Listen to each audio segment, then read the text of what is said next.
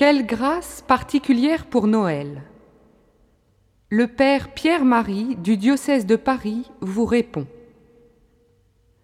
Saint Jean de la Croix écrivait Parmi les œuvres de Dieu, l'incarnation, la venue de Jésus en notre monde, est la plus grande. La création est certes belle, les forêts, l'océan, la neige, le cheval, le crocodile, les étoiles. Mais, ajoutait-il, Dieu a créé tout cela comme en passant. Son chef-d'œuvre est à Bethléem. C'est le Fils de Dieu fait homme. Il y a ici, à Bethléem, plus que partout ailleurs. Ce mystère force l'admiration. Son seul énoncé suffit à enflammer notre volonté. Il n'est cependant pas enfermé dans sa propre lumière.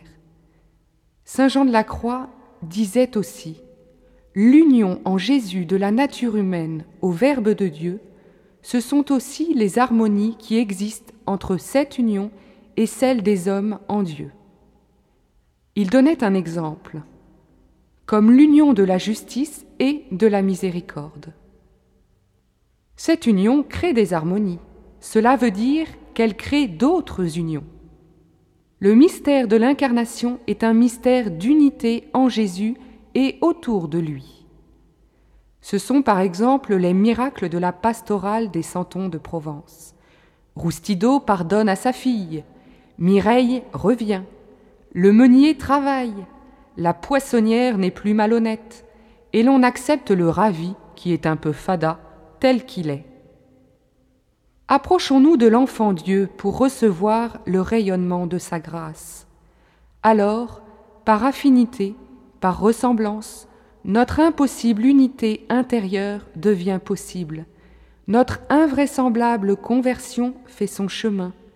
L'inconcevable unité de ma famille, de mon couple, de mon Église, de mon petit monde, cette unité tant espérée devient réalité. C'est la grâce, ce sont les harmonies de Noël et de l'Épiphanie. Le prophète annonçait Le loup sera l'hôte de l'agneau. Or, le loup et l'agneau se côtoient dans mon âme, dans l'Église et dans le monde.